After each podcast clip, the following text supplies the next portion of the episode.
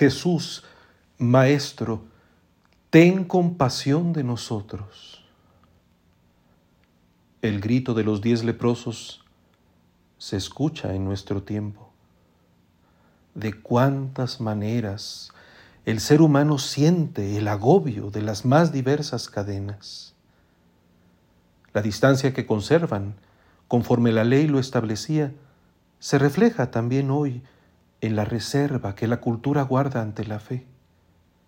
Aunque somos muchos los que gustamos el regocijo interior de conocer al Señor, no son pocos quienes, desconfiados por las pautas establecidas por la moda, pero también estimulados por los malos testimonios, no se acercan al caminante de la salvación. Con todo, el impulso de la necesidad hace que brote la súplica. Y la noticia del paso de Jesús, aunque parezca solo un rumor, mueve a que el clamor de la esperanza se dirija de pronto al único que en efecto puede otorgar vida buena, vida plena. La distancia del enfermo se repite de igual modo en los aislamientos del individualismo y de las fantasías virtuales. El dolor de la soledad intuye el gozo del abrazo, de la convivencia, de la comunión y anhela la reintegración que adivina plenitud del propio corazón, con los hermanos, con la familia toda, con la comunidad, con Dios. Pero ¿cómo alcanzarla cuando el desinterés y la suspicacia dominan las relaciones? Hace falta una palabra que nos libere de la separación, que establezca de nuevo la relación.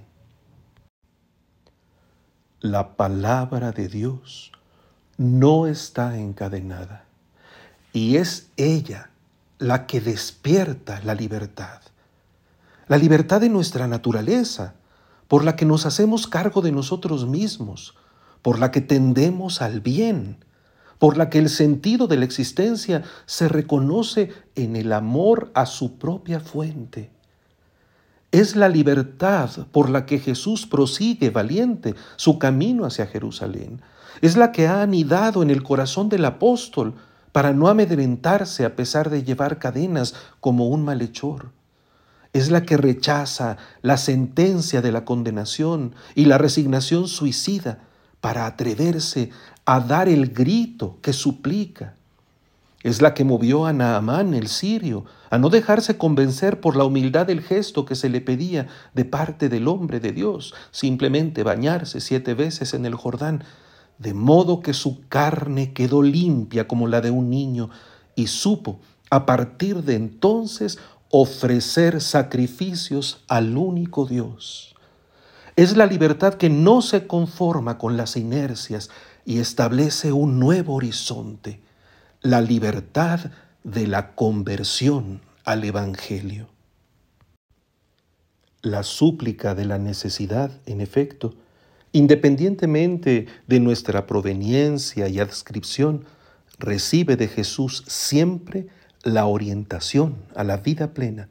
Vayan a presentarse a los sacerdotes, les dijo a los leprosos, y ellos, en su propio camino, constataron la eficacia del encuentro, quedaron limpios de la lepra. La situación puede cambiar. El más cruel padecimiento tiene en Cristo la garantía de la salud. Pero la fuerza del signo no se queda en lo superficial. La transformación radical quiere ocurrir en la sede de nuestra identidad, ahí donde la fe descubre el don y donde el amor rinde su reconocimiento. Son muchos, infinitamente más que diez, quienes no dejan de recibir la bendición. Y también hoy, así como se sigue escuchando el grito suplicante, se repite la sorpresa de la falta de gratitud y de alabanza. ¿Dónde están los otros nueve? No es muda ante Dios nuestra indiferencia. Él mira cada rostro y conoce cada nombre y echa de menos a los ausentes. Un samaritano, un extranjero es el que regresó, alabando a Dios en voz alta, se postró a los pies de Jesús y le dio las gracias. El sentido del signo se cumplió en él.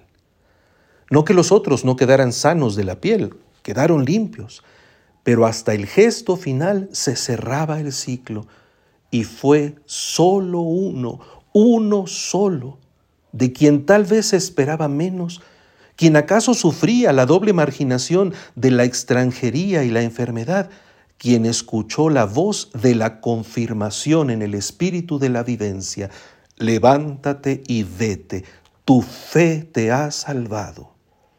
La verdadera libertad por la que podía ponerse de pie y emprender su vida nueva limpiaba más que la piel, el alma, y garantizaba la vida nueva del que ha podido ser tocado por Jesús. Nosotros celebramos aquí con fe la acción de gracias.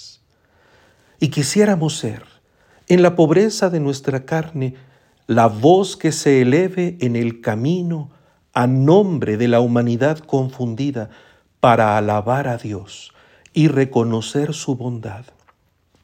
Conscientes de nuestros males, hemos experimentado su misericordia y no hemos de esperar a que los demás den gracias.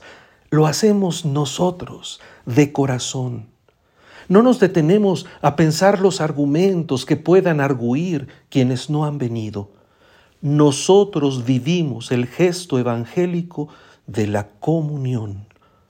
Postrados, adoramos y nos sentimos levantados para continuar un camino de libertad. Y descubrimos la intensidad de la vida que se nos ha entregado desde los signos en la carne, pero que alcanza la salud profunda del alma que nos da alegría. La gloria eterna que se nos entrega nos hace fuertes y vivimos con Cristo en el Espíritu el reino del amor y la fidelidad inamovible de Dios.